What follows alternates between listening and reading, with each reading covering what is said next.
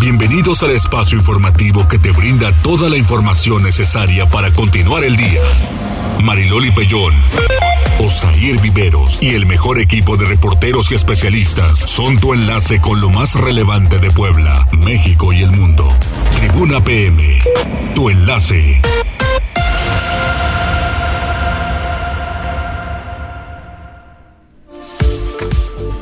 ¿Qué tal? Muy buenas tardes. Un placer saludarles en este martes, martes 24 de agosto. Hay noticias importantes generadas para ustedes en las últimas horas. Mire, mucha atención ciudadana, que desde luego que sí es importante entre hundimientos, baches, va a llover, porque ahora sí que el cielo se está nublando. Ay, mamá, me estoy mojando.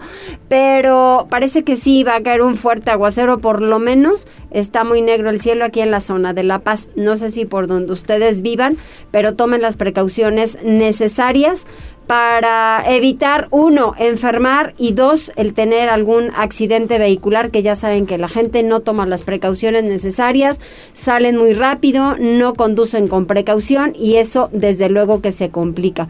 Con el gusto de saludar en cabina, reporteros, reporteras, Arturo que ya está aquí conmigo y le tendremos pues todas las noticias más importantes de las últimas horas. Y tenemos líneas en cabina el 242 1312, el 22 23 90 38 10 y también la forma de comunicarse con nosotros es a través de las redes arroba noticias tribuna, arroba mariloli pellón, arroba viveros tribuna. A Osair le mandamos un saludo, sigue haciendo cuestiones personales y que las tiene que atender, pues entonces hoy tampoco estará con nosotros. Vamos a las tendencias, Arturo Meneses. Tribuna PM. Adelante Arturo. Hola Mariloli, buena tarde. Pues tenemos varias tendencias interesantes. Eh, justamente ayer te platicaba sobre este, este tráiler de la película de Spider-Man, que finalmente ayer por la tarde pues ya se lanzó de manera oficial, ya podemos verlo en buena definición. ¿Tú eres muy del hombre araña? Sí, sí, me gusta mucho eh, ese cómic en general, todo lo que tiene que ver con el universo de Spider-Man no tanto con las nuevas películas y el universo cinematográfico de Marvel, pero sí un poquito más para atrás, con algunas series que hicieron en los noventas y algunas cuestiones así, sí me gusta mucho. Sí, yo también a eso sí me, sí me sumo, no tanto para acá, este, yo a lo mejor te prefiero ver a otro personaje. Sí. Pero bueno, hay mucha gente que sí está vuelta loca. Sí, precisamente ayer por la noche a eso de las poquito después de las siete y media de la noche ya se liberó finalmente este tráiler. Y bueno, la gente está vuelta loca entre teorías, entre rumores, entre muchas cosas que giran en torno a este tráiler que bueno, pues realmente cumplió su función de generar expectativa en esta película que aún no tiene una fecha oficial de lanzamiento, pero todo indica que podría ser el próximo 23 de diciembre. Okay. Lo único que, se, que podemos apreciar en el tráiler es la palabra esta Navidad. Esta Navidad. Hay que recordar que no existe el mismo concepto, eh, por ejemplo, en Estados Unidos que en México sobre la Navidad, porque allá sí lo toman tal cual como un periodo de tiempo, y aquí pues únicamente como eh, una fecha en específico, que vendría a ser el 25 de diciembre. Entonces simplemente habría que esperar el anuncio oficial de la fecha de estreno, que pues, como te digo Loli, todo indica que sería el próximo 23 de diciembre. Y bueno, también esperar eh, pues en estos meses que se liberen más trailers, más información, entrevistas y pues finalmente los pósters oficiales. Pero bueno, el día de ayer fue una tendencia brutal, todavía hasta este día continúa siendo pues una tendencia muy importante principalmente en Twitter y bueno, también los memes no se han dejado esperar. Y bueno, Loli, también otra nota que ha sido pues importante esta mañana es que se anunció la muerte de Charlie Watts el legendario baterista de los Rolling Stones. Sí. Quien, bueno, pues es uno de los fundadores de esta banda y que lamentablemente con su fallecimiento, pues rompe em, el hecho de que Rolling Stone fuera la última banda viva sobre la Desde Tierra. luego. Sí, recordando que, bueno, pues Pink Floyd ya se separó, eh, miembros de The Who ya también fallecieron, lo mismo que Led Zeppelin, que falleció su baterista hace algunos años. Y bueno, pues ya simplemente quedan tres miembros de Rolling Stones. Y bueno, pues Charlie Watts murió a los 80 años en un hospital de Londres. Esto lo dijo su publicista. No dieron más información sobre las causas del fallecimiento, pero bueno, sin duda alguna una noticia triste para todos los que gustan de la música de los Rolling Stones y también que son fanáticos Hay mucha, del rock ¿eh? and roll. Sí. Muchísima. Muchísima, Loli, sobre todo de esa época porque bueno, habrá quien le guste el rock o no, pero sin duda alguna los Rolling Stones forman parte de esta pues camada de bandas que abrieron pues al mundo este género que antes no era muy bien aceptado en muchas partes, pero que bueno, sin duda alguna son históricas y crearon historia. Y bueno, también en otras eh, noticias que comienzan a ser tendencia esta mañana es una nota que se recupera que se publicó en The Washington Post porque bueno, se informa que el director de la CIA, William Burns, mantuvo una reunión secreta en Kabul con Abdul Ghani Baradar, quien es considerado líder de los talibanes. Esto con el objetivo de, bueno, pues ponerle fecha a la retirada de las tropas estadounidenses de Afganistán. Sí, qué cosa. Sí, lo que comenta de Washington, Washington Post es que, bueno, algunos integrantes del gobierno de los Estados Unidos han hecho estas declaraciones a CNN. Como siempre, no hay información oficial, son rumores, pero bueno, si por ahí dicen que si el río suena, es que agua lleva, y puede ser muy probable que sí, que sí, eh, efectivamente se haya dado esta reunión, y bueno, pues se suma a toda la polémica que ha generado el retiro de las tropas estadounidenses y de la OTAN desde hace dos semanas. Y bueno, pues ya con eso concluimos con las tendencias, Loli. Eh, simplemente recordarles que ya estamos transmitiendo a través de las páginas de Tribuna Noticias, Código Rojo, Tribuna Vigila, La Magnífica, esto en Facebook. Y en Twitter nos pueden ver y escuchar a través de arroba noticias tribuna, donde nos pueden dejar todos sus mensajes, sus comentarios, y aquí les daremos lectura. Y solamente aprovecho, Loli, para enviar un saludo al doctor Raimundo Hoyo, que ya nos está escuchando desde su casa. Gracias, doctor, que le vaya muy bien y muchas gracias por escucharnos. Muchas gracias, Arturito. Que tengas excelente tarde. Gracias.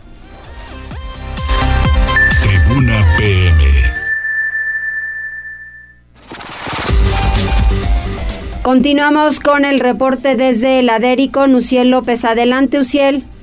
Hola, muy buena tarde. Los saludo con mucho gusto y a todo el amable auditorio de Tribuna PM desde las instalaciones de la Secretaría de Seguridad Ciudadana. Compartimos el reporte vial en este martes encontrarán tránsito fluido en Boulevard Municipio Libre desde la Avenida Nacional hasta la prolongación de la 14 Sur y sobre la 39 Oriente entre la 22 Sur y la Mártires 2 de octubre. Además, hay buen avance sobre la 23 Sur entre la 37 Poniente y la 23 Poniente.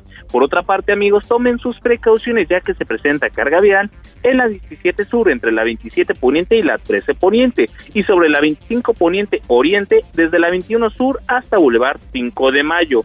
Además, hay carga vehicular sobre la 11 Sur entre la 17 Poniente y la 35 Poniente. Amigos del auditorio, hasta aquí el reporte vial y no olviden mantenerse informados a través de nuestras cuentas oficiales en Facebook, Twitter e Instagram. A todos nuestros amigos de Tribuna PM que tengan una excelente tarde. Social, nos escuchamos mañana. Seguimos pendientes, buenas tardes. Buenas tardes. Tribuna PM. Comenzamos con la información de aquellos quienes están en las calles y se la saben de todas, todas nuestros reporteros y reporteras. Liliana Tecpanecatl, hospitalizados por COVID en Puebla, casi alcanzan el millar en las últimas horas. Hola Liliana.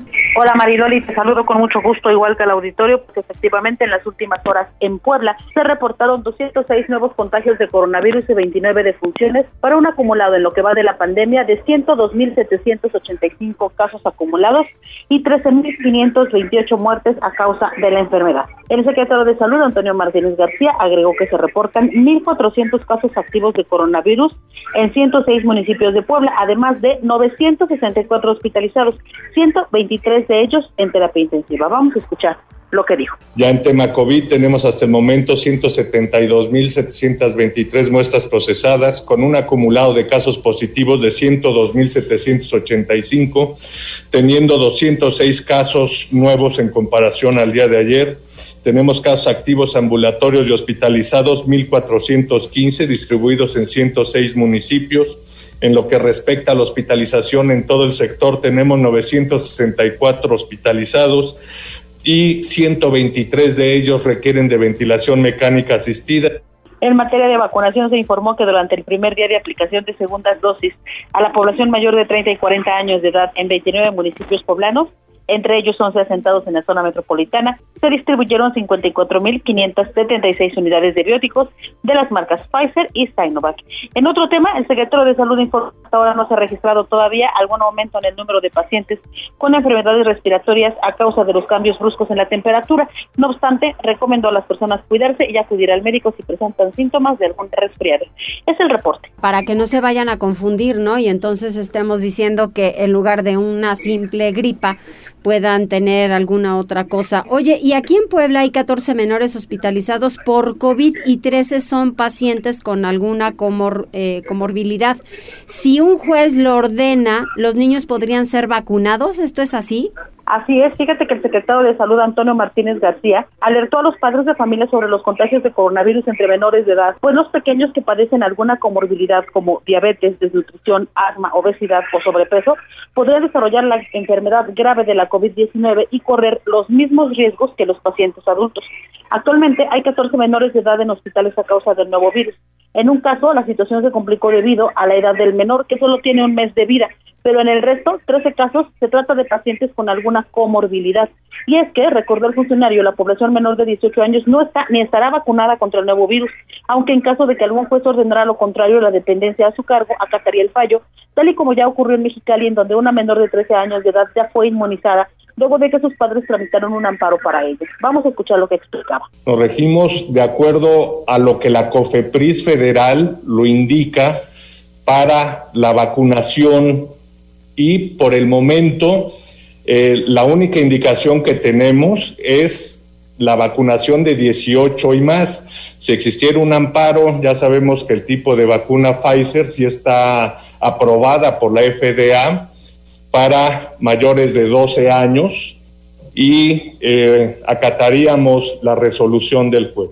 Sobre la sintomatología de los niños contagiados con coronavirus, el secretario dijo que al igual que los adultos pueden presentar fiebre, dolor de garganta, malestar general y diarrea.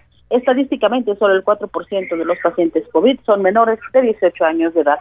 Es el reporte, Marilyn. Gracias, Liliana. Los números, desde luego, importantes. Vamos contigo un poco más adelante. Mientras tanto, Pili Bravo aprueban en sesión extraordinaria del Congreso del Estado la ley de desaparición forzada de personas. Hay debate, puesto que no se tomó en cuenta la propuesta de familiares de las víctimas. ¿Fue así, Pili? Pues mira, eso es lo que dicen los, pues las personas que están afuera, ¿no? Los de los colectivos que han permanecido por casi un mes ahí en, en las puertas del Congreso, en la puerta trasera.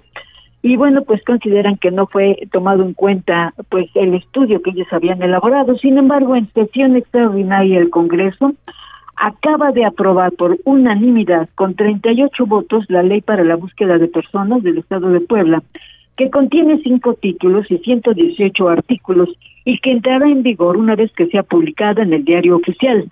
Los integrantes de las comisiones de derechos humanos y de la Comisión de Justicia presentaron el dictamen para expedir la ley de búsqueda de personas del Estado que contienen realmente lo enviado por la iniciativa del Ejecutivo los diputados de todas las fracciones hicieron uso de la palabra en esta sesión extraordinaria del Pleno, que continúa, por supuesto, y unos lamentaron que haya tenido que pasar cuatro años para que Puebla tuviera esta ley, decía el diputado Miguel Trujillo. Liliana Luna Aguirre propuso además que de la nueva ley también se debe impulsar que la Fiscalía que se ocupa de la búsqueda de estas personas se ocupe principalmente de niños y de adolescentes.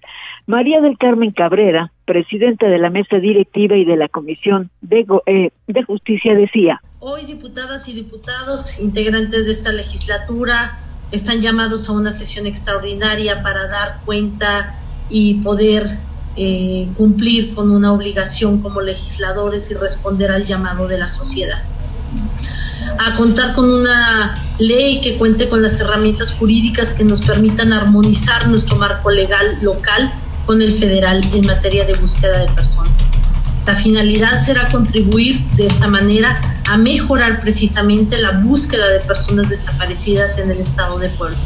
Por ello, el presente dictamen contiene no solo la ley de búsqueda de personas, sino va más allá de eso, pues contiene una respuesta a esas exigencias sociales a las cuales se les hizo, sobre todo la posibilidad de que nos compartieran instituciones gubernamentales, colectivos, instituciones educativas, todas sus aportaciones y que a través de un análisis de técnica jurídica fueron incluidos en este proyecto. Siempre buscando cómo mejorar nuestras leyes porque ese, ese es nuestro deber como legisladores. Que estas leyes... Y bueno, pues señalaban que ese era el objetivo, tener una ley muy completa. Señalan que fue necesario analizar la Ley Federal de la Desaparición Forzada, la Ley General de Víctimas, la Ley de Derechos Humanos y los protocolos de búsqueda que aplica el personal de la policía para que fuera una ley completa. El diputado Jonathan Collante señaló que personalmente agradece tener esta herramienta jurídica para que haya una verdadera búsqueda Relató, por ejemplo, que su padre lleva más de dos años en calidad de desaparecido, por lo que su familia vive en carne propia el dolor que padecen los integrantes de los colectivos que han estado en plantón desde hace un mes en demanda de esta ley. En términos generales, Mariloli, pues ya los diputados han votado, te repito, con 38 votos a favor por unanimidad, pues esta nueva ley entrará en vigor una vez que sea publicada en el diario oficial. El reporte. Pues sí, demasiado complicado, ¿no? Y sobre todo, ¿qué les pueden decir a todas las personas quienes están justo ahí afuera del Congreso del Estado cuando han padecido en carne propia la desaparición de familiares? Exacto, y que bueno, pues sí, existen las herramientas, pero pues no, no, no se avanza, ¿no? Hay muchos señalan que pues las búsquedas a veces son simuladas, ¿no? Que les dan, así que les dan avión a la gente y no hay una verdadera búsqueda. En fin, pues veremos a ver si esta ley sirve para mejorar la, la situación. Esperemos que sí. Gracias, Pili. Hasta luego, Maridoli. Hasta luego. Y vamos con Gisela, porque justo el año pasado, en 2020, se registraron más de 200 desapariciones de niñas, adolescentes y mujeres en el estado de Puebla. Esto quien lo revela el Consejo Ciudadano de Seguridad y Justicia de Puebla. Adelante, Gisela, danos detalles. Así es, Mariloli, te saludo con mucho gusto, igual que nuestros amigos del auditorio, y te comento que la directora de Análisis de la Violencia de Género Mediática y Digital del Consejo Ciudadano de Seguridad y Justicia del Estado, Samantha Páez, informó que la desaparición de niñas, adolescentes y mujeres incrementó 34% durante 2020, eso en comparación con el año anterior. Durante la presentación de desaparición de niñas, adolescentes y mujeres en Puebla, la especialista dio a conocer que en 2020 se registraron 233 desapariciones, mientras que el año anterior un total de 166. Indicó que la mayoría de los casos registrados son de niñas y adolescentes de 10 a 19 años de edad, mismos que representan un 51% de los casos de mujeres en la entidad. La directora de análisis de la violencia de género mediático destacó que afortunadamente fueron localizadas con vida 71% de niñas y 45% de adolescentes, y es que precisó estos datos los obtuvieron a través de notas periodísticas, información de la Comisión Estatal de Búsqueda de Personas, redes sociales, dependencias estatales y municipales, entre otras instancias. Así lo decía. Me parece importante decir que ya cuando empezamos a hablar de las interseccionalidades, nos parece muy relevante decir que el 51% de los casos de desaparición de mujeres en Puebla se ubica en la edad de 10 a 19 años de edad, es decir, de niñas y adolescentes. Entonces, em, no podemos olvidar que estos grupos son también vulnerables y que están sometidos a cierto tipo de violencias muy específicas y por eso nos parece importante destacarlo. Agregó que de acuerdo con el Registro Nacional de Personas Desaparecidas y No Localizadas, durante 2020 se registraron en Puebla 288 personas desaparecidas, no localizadas y localizadas refirió que de las personas desaparecidas y no localizadas, 37% corresponde a mujeres y respecto a localizadas con vida y sin vida, 54.5%. Por último, puntualizó que la Fiscalía General del Estado de Puebla indicó que 736 mujeres fueron víctimas del delito de desaparición de personas durante el periodo del 1 de enero al 31 de diciembre de 2020, por lo que se obtuvo un registro que presentaría un poco más del 30% de estos casos. Este es el reporte, Mariloli. Números muy complicados, Gisela.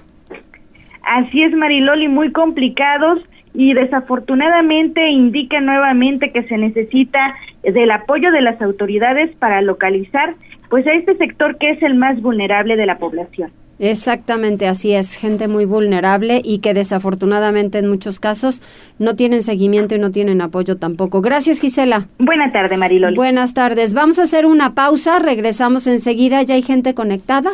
Sí, Loli, ya tenemos algunos saludos. ¿Los damos de una vez? Sí, de una vez, platícame. Claro, Connie Ángel nos envía saludos. Sofía García de Quintero nos dice, buenas tardes, Mariloli, buen noticiero. Saludos desde Monterrey. Ah. Franja de Metal, que justamente sobre lo que hablábamos de El Hombre Araña. Sí. Nos dice, buena tarde Mariloli, Spider-Man es de la época de Batman en los 70s, 80s, pero en revistas y ya ha cambiado en toda la historia. Bueno, de hecho, el cómic salió en los 60s, pero sí justamente cuando tuvo más popularidad fue en los 70s. Sí, sí, muchísimo más ahí de, de cuando a mí me, me, Sí me gustaba, pero te digo que tampoco es mi máximo. Yo prefiero otros personajes. ¿Cuál, Loli? Por ejemplo, Batman y el Superman, pero hablamos de... ¿Qué? De los de ayer, los que dice Franja de, de Metal. Claro. Sí. sí, cuando las historias tenían otro, otro sentido. Sí, exactamente, otro sentido. Concuerdo con nosotros. Muy bien, pues muchas gracias y gracias a todos quienes están conectando con nosotros y se están comunicando. Las noticias más importantes, pues aquí en un momentito más. Hacemos una pausa, volvemos enseguida. Enlázate con nosotros. Arroba Noticias Tribuna en Twitter y Tribuna Noticias en Facebook. Ya volvemos con Tribuna PM.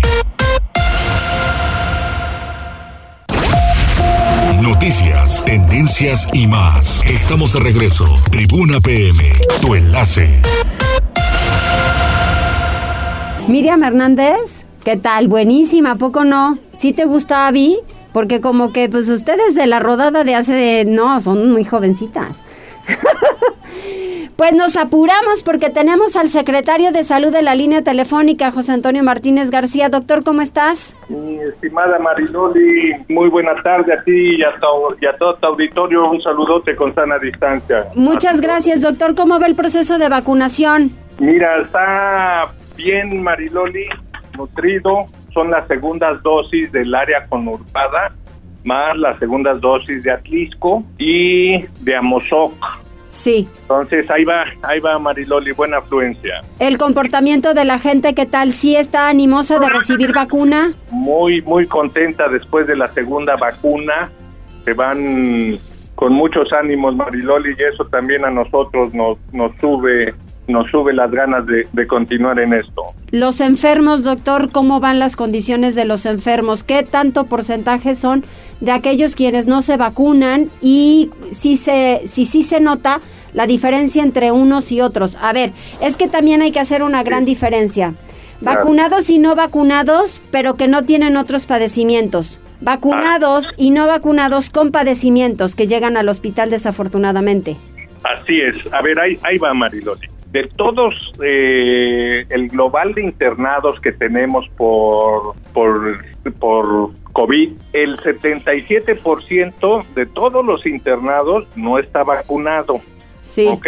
Bueno, el 23% restante están vacunados, pero de ese 23%, si lo ya se convierte en 100%, o sea, ya estamos hablando de los vacunados. Ajá. Fíjate que de ese 100% de vacunados internados, el 90% tienen una sola dosis. Ok. Ok. Y el 10% restante tiene las dos dosis. Pero del 10% restante no cumplieron con los 14 días que nos marca eh, la guía de práctica de aplicación del biológico que deben de continuar como si no te hubieran vacunado, ¿ok? Sí. Entonces, a esto llegamos a que solo un 3% tienen las dos dosis, cumplieron su tiempo y tienen comorbilidades. Entonces, lo que comentas es muy interesante, Marilol. Sí. Entonces, así está, así está la situación y siempre, siempre hay que continuarse cuidando aún después de vacunar. Aún después de vacunarse y que ahorita sobre todo con estos cambios bruscos de temperatura que nos deja, por ejemplo, Grace, hablemos de Grace, hablemos de Martin, que son los fenómenos sí. que, que, están ahora. La gente sí tiene que salir bien abrigado. Eh, bueno, muy abrigado, no bien abrigado porque no vas mal abrigado, muy abrigado claro. y eh, creo que sí con la prevención necesaria para evitar cambios bruscos de temperatura y que no se convierta esto en una duda si es COVID o es una gripa. Así es, Mariloli, siempre lo sabemos que cuando existe un cambio brusco de temperatura, eh, viene una cosa que le llamamos enfermedad del cilio paralítico, que hace que sea propenso que cualquier otro tipo de virus. No, no estoy hablando del de, virus eh, eh, SARS-CoV-2, sino del virus de la gripe común, etcétera. Y a veces logra confundirnos porque la obligación de nosotros es demostrar eh, que no es por causa de la COVID-19. Ahora, te voy a hacer una última pregunta porque sé que andas corriendo y te agradezco mucho el que hayas estado con nosotros porque sabía que tenías por ahí algunas actividades un poco complicadas, pero siempre atendiendo este espacio.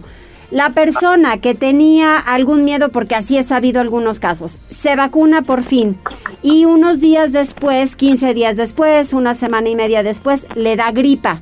Se hace la prueba para evitar cualquier duda y tiene COVID. ¿El COVID puede ser generado por esa vacuna o no porque le dio COVID? No. Hay que acordarse que ninguna vacuna, aunque sean de diferente etiología, o sea, de diferente origen, ¿Sí? Ninguna produce COVID. Ninguna vacuna lo produce. Bien. La única forma de adquirirlo es por exposición con aerosoles. Entonces, algo bajamos la guardia y por eso nos dio COVID. Punto. Las vacunas no producen COVID, no provocan COVID. Pero no estás exento a que no te dé, o sea, sí te puede dar. Por supuesto que sí. Por supuesto que sí, y más cuando todavía no tenemos la segunda dosis y de haber cumplido los 14 días, Mario, de la segunda dosis. Que eso es oh. importantísimo porque mucha gente está ansiosa en querer recibir una segunda dosis cuando todavía no cumple el tiempo. Así es, muy, muy importante. Y cuando son una, zona una sola dosis, como en el caso de Cancino, sí. para que mi organismo ya esté produciendo anticuerpos que me protegen, debe de pasar un mes. Entonces hay que continuar eh, con todas las medidas durante un mes y luego ya un poquito más relajados, pero siempre hay que seguir cuidando, Maril. Muy bien, pues doctor, te agradezco muchísimo. Hay que seguir pendientes de todas las condiciones que se lleven a cabo, pues las mejores para poder evitar el virus y enfermarse de algo, de lo que sea. Así es, Mariloli, hay que seguirnos cuidando. Ahorita estamos en plena eh, fase exponencial de todos los contagios. Sí. En un momento muy, muy crítico, por lo que, por favor, a cuidarse. Si no haya que salir, no salgan, por favor. Si hay que salir, lleven todas las medidas anti-COVID, los mandamientos anti-COVID y lo más importante, evitar aglomeraciones. Eso es importante. Importantísimo. Gracias, doctor. Para servirles, Mariloli, un abrazo con sana distancia y cuídense y cuiden a los demás, por favor. Muchas gracias. Para servirles.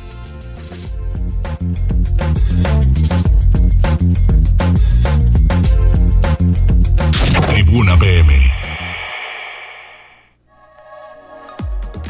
Continuamos dos de la tarde con 32 minutos. Liliana Tecpanecatl, desafortunadamente asciende a 5 el número de víctimas mortales por Grace. Poco más de 2.500 poblanos siguen incomunicados. Hoy habló de esto el gobernador en la mañana. Efectivamente, este martes la secretaria de Gobernación, Ana Lucía Gil Mayoral, bueno, pues confirmó el fallecimiento de dos personas más, habitantes de Olintla, por causas relacionadas con el paso del huracán Grace en Puebla por lo que la cifra de víctimas mortales de este fenómeno meteorológico ascendió a cinco. En cuanto a los daños que prevalecen al interior del estado, producto de las intensas lluvias y fuertes rachas de viento del fin de semana, la funcionaria dijo que todavía se reportan 34 municipios sin energía eléctrica, lo que afecta a 315.741 habitantes, en tanto que 2.540 pobladores de Tlaxpilotepec, Lagunilla y el Osochitlán siguen incomunicados.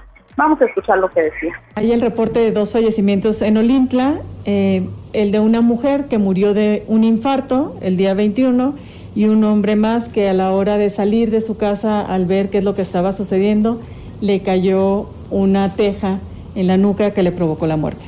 Estos dos son cinco los que las muertes que suman en total. En cuanto al reporte de viviendas dañadas, estas suman cerca de 20 mil en 28 municipios. Los daños van desde encharcamientos hasta pérdida total. En materia de infraestructura carretera, la Secretaría de Ramos ya trabaja en los municipios de Hermenegildo Galeana, San Felipe Teopatlán, Amixtlán y Tepango de López. Cabe mencionar también, Mariloli Auditorio, que la Secretaría de Salud mantiene acciones en las cuatro jurisdicciones sanitarias afectadas por el meteoro, Huachinango, Zacatlán, Zacapuazla y El Seco, en donde se ofrecen consultas generales, servicios de laboratorios, vigilancia sanitaria, así como atención médica a grupos vulnerables. Es el reporte. Oye, y también dijo el gobernador, no los vamos a dejar solos, habló de recursos.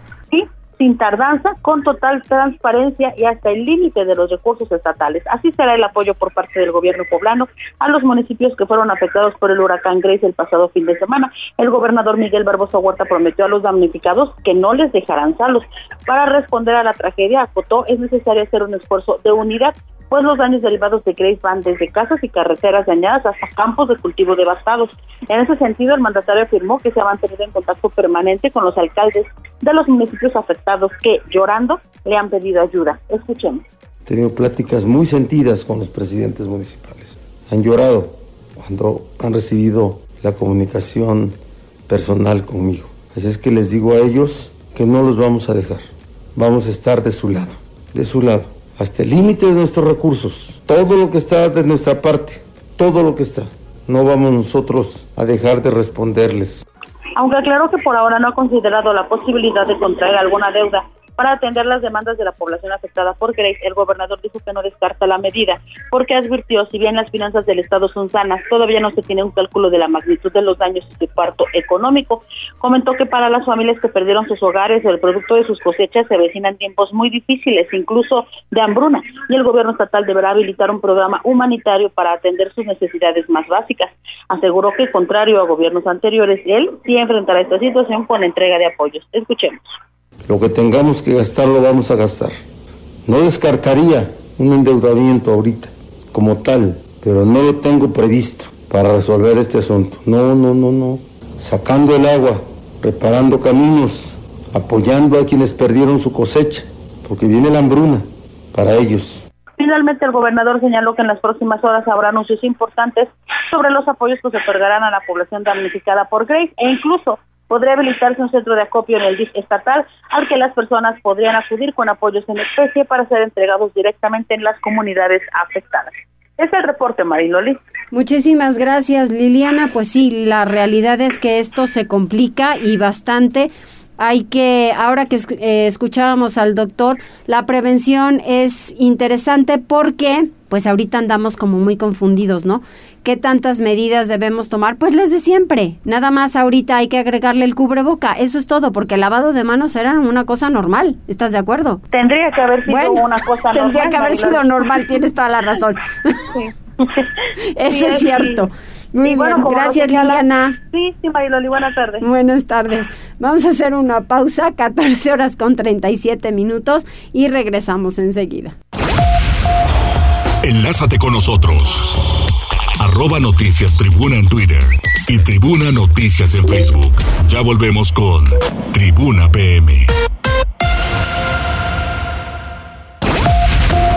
Noticias, tendencias y más. Estamos de regreso. Tribuna PM, tu enlace. Qué buena voz. Extraordinaria. Ay, al ratito tengo que acordarme para poderles traer. Ahora sí que yo soy todavía la del DVD.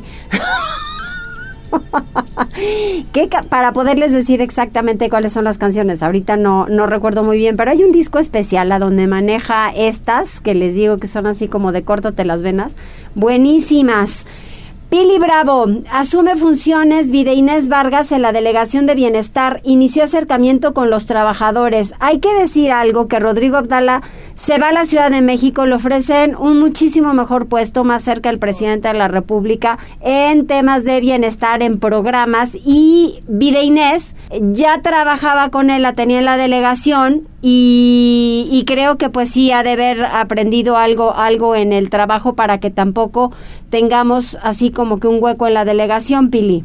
Así es, fíjate que asumió ya formalmente la doctora Vida Inés Vargas la delegación de la Secretaría de Bienestar del Gobierno Federal en Puebla, en sustitución, como lo mencionas, de Rodrigo Ablala D'Artiguez, que bueno, tú sabes, desde principio de, mes, pues se, se hablaba de que, de que se iba, ¿no? Pero pues no se había dado oficialmente ni, ni teníamos el comunicado oficial. Y bueno, pues efectivamente Rodrigo Abdala ha sido nombrado por el presidente Andrés Manuel López Obrador como director de la unidad de planeación y evaluación de la Secretaría de Bienestar Federal, es decir, tiene un cargo pues muy superior.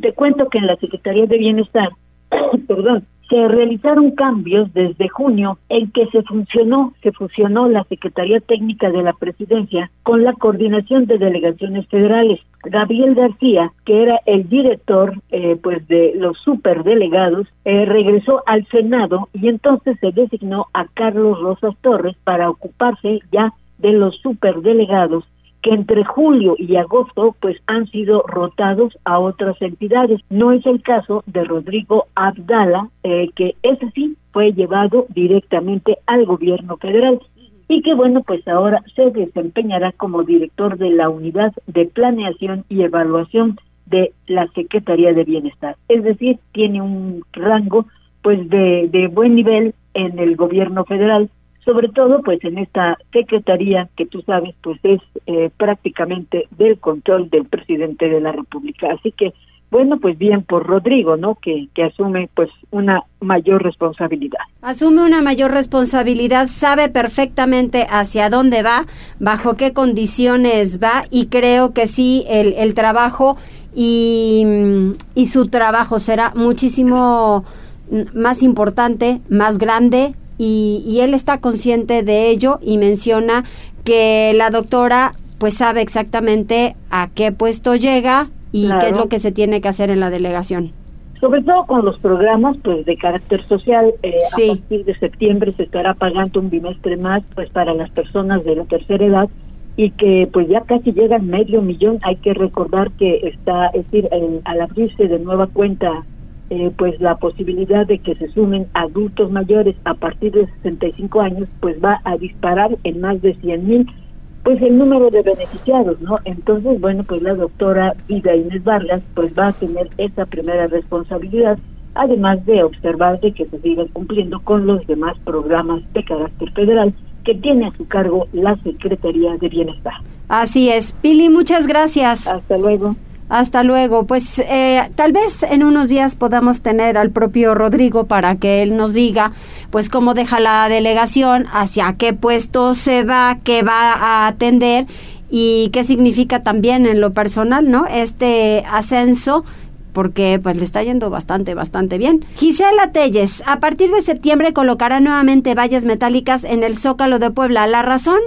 Así es, Mariloli, pues la razón es la misma. Se siguen aglomerando las personas en el sitio, pese a que no se puede acceder al zócalo de la ciudad debido a las obras que realiza la SEDATU, pero también a la tercera ola de contagios de COVID-19. Por ello, Gustavo Ariza Salvatori, secretario de Protección Civil y Gestión Integral de Riesgos, dio a conocer que la primera semana de septiembre colocarán nuevamente estas vallas metálicas en el perímetro de la zona el funcionario detalló que después de llevar a cabo el encendido de las figuras ornamentales alusivas a las celebraciones de las fiestas patrias, se procederá al cierre de la Plaza de Armas, esto para evitar posibles contagios de COVID-19, debido a que las y los ciudadanos buscarán una fotografía. Precisó en entrevista que las estructuras se colocarán desde el arroyo vehicular que comprende Avenida Reforma, 2 Sur, 3 Poniente y también 16 de septiembre, así lo decía. Con las vallas que teníamos, pero ahora las vamos a poner en la parte de abajo para que no puedan subir a la plancha. ¿Cuándo se procedería? Yo creo que ahorita nada más que terminen los trabajos y ya se ponen las, las vallas. ¿La primera semana de septiembre? Sí, yo creo que sí. Manifestó que desafortunadamente las y los ciudadanos no entienden la magnitud de la tercera ola de contagios de COVID-19. Por ello, el gobierno de la ciudad reforzará las medidas para garantizar su bienestar y es que refirió, en este momento el centro histórico es solo una zona comercial, es decir, para que las personas acudan a trabajar o a comprar lo necesario y no para sentarse a tomar el sol. Así lo decía. Creo que es la única que la única opción que tenemos.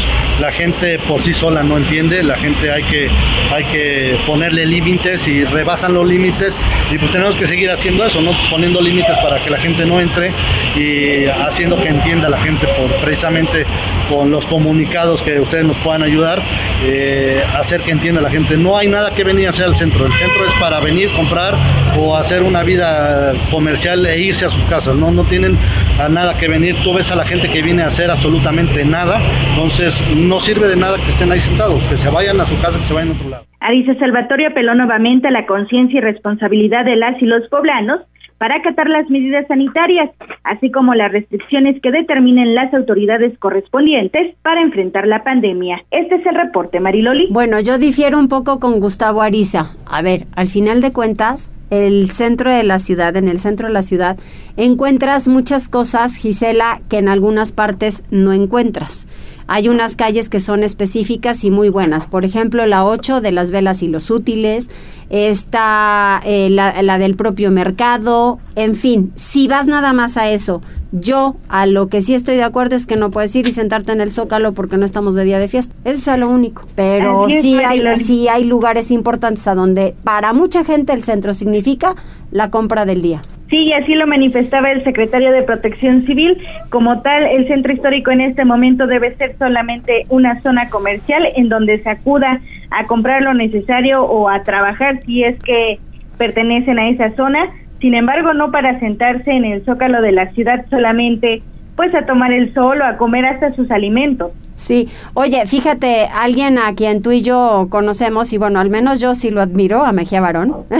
fíjate que hace muchos años, cuando estuvo aquí en Puebla, él se dedicaba a recuperar casas en el centro, porque inclusive él vivía en el centro histórico de Puebla. Él tenía una casa ahí y se dedicaba a, a, recuperar estas casas, a rescatarlas, que ya sabes que hay muchas en abandono. Y decías que el centro de Puebla es extraordinario, es maravilloso y es muy bonito. Ojalá que esa imagen que él tenía del centro, pues muchos la tengan y que revivamos el centro histórico para ello, ¿no? Vemos muchas casonas que les hacen el llamado a los dueños, no las atienden, en temporada de lluvia es algo complicado. Vimos hace algunos meses como a unas personas se les vino el techo encima, pagan muy poquito de renta o casi nada, pero están en riesgo.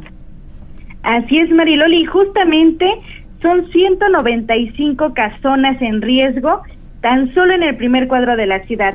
Ya en toda la capital poblana son 274 casonas las que requieren de este mantenimiento. Así es, ya ves, tú sí sabes, tú sí tienes los números correctos. Gracias, Gisela. Buenas tardes, Mariloli. Buenas tardes. Y mientras tanto vamos con Daniel Jacome porque hay un cadáver en inmediaciones del arco de seguridad del municipio de Izúcar de Matamoros, Puebla. Adelante, Daniel.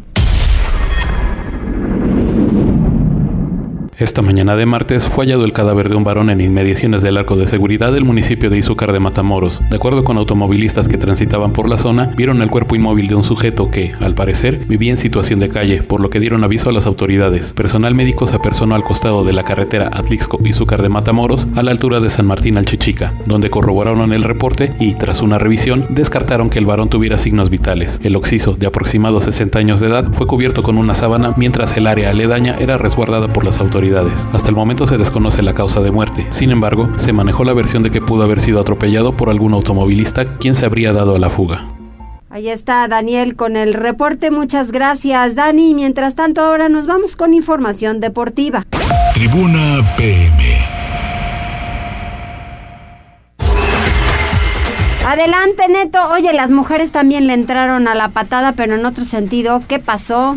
¿Qué tal, Mariloli? ¿Qué tal? Eh, muy buenas tardes, buenas tardes a todo el auditorio. Así es, ayer fue turno del conjunto de las franjitas, donde pues perdieron, perdieron por la mínima diferencia ante el equipo del Necaxa, pero ahí lo que hay que señalar es precisamente la bronca que se dio al final del compromiso, algo inédito en el equipo camotero que pues al final terminó perdiendo la paciencia, terminó perdiendo la cabeza y sucumbió por la mínima diferencia ante el equipo de Centellas y es que simplemente el conjunto poblano fuera del Estadio Cuauhtémoc no pinta en lo que va de este torneo Apertura 2021, si bien como local pues marchan con foja perfecta con tres victorias en igual número de compromisos, en patio ajeno, pues son la otra cara de la moneda. Tienen tres descalabros y pues esta vez cayeron ante uno de los peores equipos de este presente campeonato. Y es que precisamente, pues lo del Puebla es objeto de estudio dentro de la Liga eh, Femenil, ya que las centellas pues aspiraron a su primer éxito este semestre tras desarticular a un Puebla y su juego ofensivo plantándole un férreo bloque defensivo, lo cual descontroló por completo a las blanqueazules. Y es que tras obstruir a las enclopolitanas por un espacio de 80 minutos y permitirles poco o nada, pues Necaxa pasó de lanzar chispas a arrojar relámpagos en los minutos finales del encuentro, encontrándose con una falta en cancha enemiga por el costado de la derecha. Ahí, sin la necesidad de recurrir a la imaginación o a la posición del balón, lanzaron un simple esférico a la olla cortesía de Fanny Grano, y es que la jugadora pues mandó, mandó a toda su escuadra al abordaje para sacar lo que fuera, y en cambio pues acabó dando en el blanco ya que la arquera blanqueazul tiene Ruelas, que ha tenido una gran actuación a lo largo de la temporada, pues ayer simplemente colaboró al permitir que el esférico se quedara en su arco obstruida por todos los movimientos, mientras miraba congelada cómo la pelota botaba en el área chica tan solo para descansar segundos después en la red. De esta forma, el conjunto entrenado por Juan Carlos Cacho pues perdía en el marcador y minutos después también caía en la parte mental, ya que del infortunio por verse abajo en, con el hasta entonces peor equipo del torneo, pues se enganchó y protagonizó una bronca. Sí, daba igual si Saray Kim del Necaxa puso en marcha el lío tras empujar a la capitana poblana María José López después de un tiro de esquina en la compensación, ya que tanto López, compañeras, el cuerpo técnico y la carabina de Ambrosio pues respondieron ayer en el Estadio Victoria. En total, el Puebla pues acabó por ver tres rojas, dos en su cuerpo técnico en las figuras del entrenador Juan Carlos Cacho y de su auxiliar Carlos Rodríguez, además de la capitana Majo López, quien también se fue a las duchas en lo que fue su primera expulsión de por vida. Necaxa solamente vio a Kim dejar el campo de forma prematura sí, antes del batazo final, y hasta en eso, pues Puebla, Puebla terminó perdiendo ayer en su visita al Estadio Victoria. Veremos más adelante cuáles son las sanciones que vendrán para el conjunto azul y para el equipo necaxista después de esta bronca, esta bronca inusual en el terreno femenino. Así que pues el Puebla, el Puebla no podrá ser dirigido ni por Juan Carlos Cacho ni por su auxiliar en lo que será su siguiente compromiso el próximo lunes cuando estén visitando al conjunto de Pachuca en busca de acabar con esa racha negativa en patio ajeno. Vámonos con el resto de la información porque pues eh, Raúl Jiménez, quien está de regreso, quien ya disputó sus primeros dos compromisos después de una tremenda lesión que sufrió en la cabeza, pues ahora no ha recibido el permiso, no ha recibido la autorización por parte del conjunto del Wolverhampton para eh, ser convocado a la selección mexicana de cara al arranque del octagonal hacia Qatar 2022. Y es que, de acuerdo a las reglas de la Liga Premier Inglaterra, los clubes tienen el derecho de no ceder a sus convocados si estos pertenecen a un país que se encuentra en estado de alerta por la pandemia del COVID-19. Y es que de acuerdo a las normas restrictivas del Reino Unido, allá en Gran Bretaña, pues México se encuentra en esa condición y por ende pues tienen, tienen el derecho de negar la convocatoria de Raúl Jiménez, ya que en caso de así hacerlo pues tendría que pasar una cuarentena por más de 14 días para ver si no eh, contraen el coronavirus, el COVID-19 y por ende pues una mala noticia para el cuerpo técnico dirigido por eh, Gerardo El Tata Martino, quien no podrá tomar en cuenta a Raúl Jiménez de cara a su primer compromiso en la serie de tres partidos que vienen a continuación, empezando el 2 de septiembre ante Jamaica. Seguramente sí estará más adelante eh, Irving Lozano, quien también ya regresó a la actividad este fin de semana con el conjunto del Napoli en la victoria que obtuvieron en la primera fecha dentro de la Serie A italiana.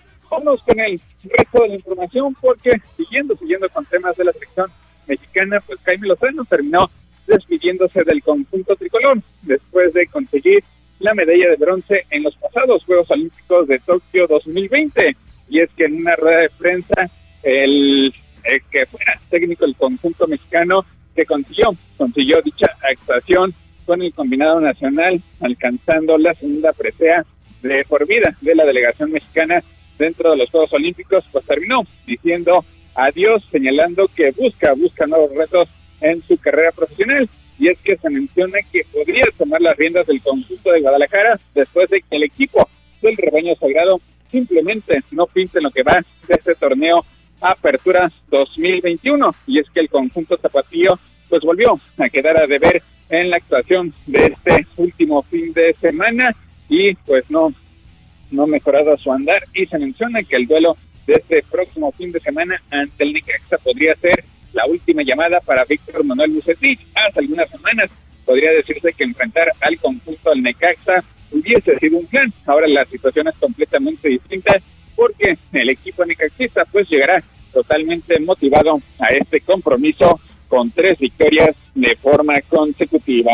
El América también está esperando ya lo que será el regreso por parte de Santiago Solari, después de que estuvo ausente este fin de semana debido a problemas en el oído. Y es que el América, pues es la otra cara de la moneda, lleva cinco victorias de forma consecutiva y este fin de semana tendrá un choque bastante importante ante el conjunto de León, en lo que podría ser una final adelantada. Y es que León, después de tener un sitio suficiente en este torneo, Apertura 2021 ha enderezado el rumbo, ha enderezado el camino y pues tratarán de quitarle esa seguidilla de victorias al conjunto americanista el próximo fin de semana, en actividad que ya estaremos analizando más adelante. Antes de llevar a cabo el juego de estrellas, ya están los convocados, donde destaca también la presencia de Javier Salas, elemento por parte del conjunto poblano que está convocado por el estratega Juan Reynoso después de que pues lo conoce, lo conoce a la perfección tras su paso que tuvo hace algunas temporadas con el conjunto poblano. El propio estratega Juan Reynoso señaló que Santiago Muñoz causa baja de último momento debido a que está todavía negociando su posible traspaso al conjunto del Newcastle United allá en la Liga Premier Inglesa. Así que Juan Reynoso señala que este partido pues lo tomarán como revancha por lo sucedido en las últimas actuaciones de la selección mexicana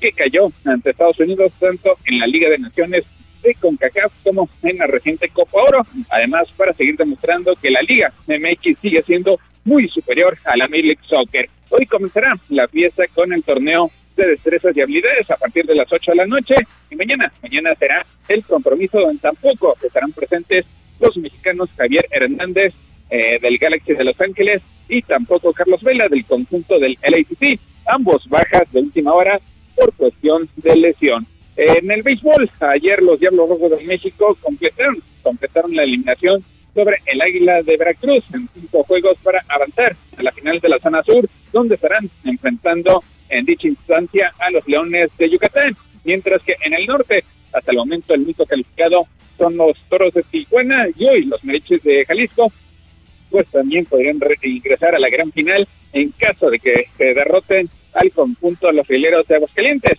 Finalmente es la novena del estado de Aguascalientes la que consigue la victoria, entonces mañana tendremos séptimo y decisivo juego. Y finalmente hoy se llevó a cabo la inauguración de los Juegos Paralímpicos, una ceremonia bastante, bastante vistosa, aunque al igual que la edición de los Juegos Olímpicos, los mismos resultaron ser a puertas cerradas. Ya estaremos al pendiente de la actuación de los mexicanos que histórica, tradicionalmente, siempre consiguen muy buenos resultados. Mariloli, hasta aquí lo más relevante en materia deportiva. Muchísimas gracias, gracias Neto, muy completa la información deportiva y habrá que estar pendientes pues de los equipos poblanos, ¿no? Que al final de cuentas creo que es importante el desarrollo que tengan, pero sobre todo que obtengan puntos y que no se peleen de otra manera en la cancha. Gracias, Neto. Saludos, muy buenas tardes. Muy buenas tardes. Y ya que nos vamos despidiendo, Arturo, ¿tienes más saludos? Sí, Mariloli, tenemos saludos de Gladys Lugo Salomón, también de Rosa Marina Andrade y Evelyn Alvarado. Muchísimas gracias, gracias a todos ustedes que tengan una extraordinaria tarde de martes y van a salir Cuídense, háganlo con tiempo si se tienen que trasladar hacia un punto para evitar accidentes y pues las mismas condiciones, ¿no? Para el COVID y para las bajas temperaturas, evite enfermar, que eso es importante, coma bien y con los nutrientes necesarios para no enfermar. Que les vaya muy bien hasta mañana y nosotros nos vamos al resumen de noticias. Gracias por enlazarte con nosotros. Seguimos informándote vía redes sociales. Arroba Noticias Tribuna y Tribuna Noticias en Facebook. Tribuna PM es un producto de Tribuna Comunicación. Fuerza en medios.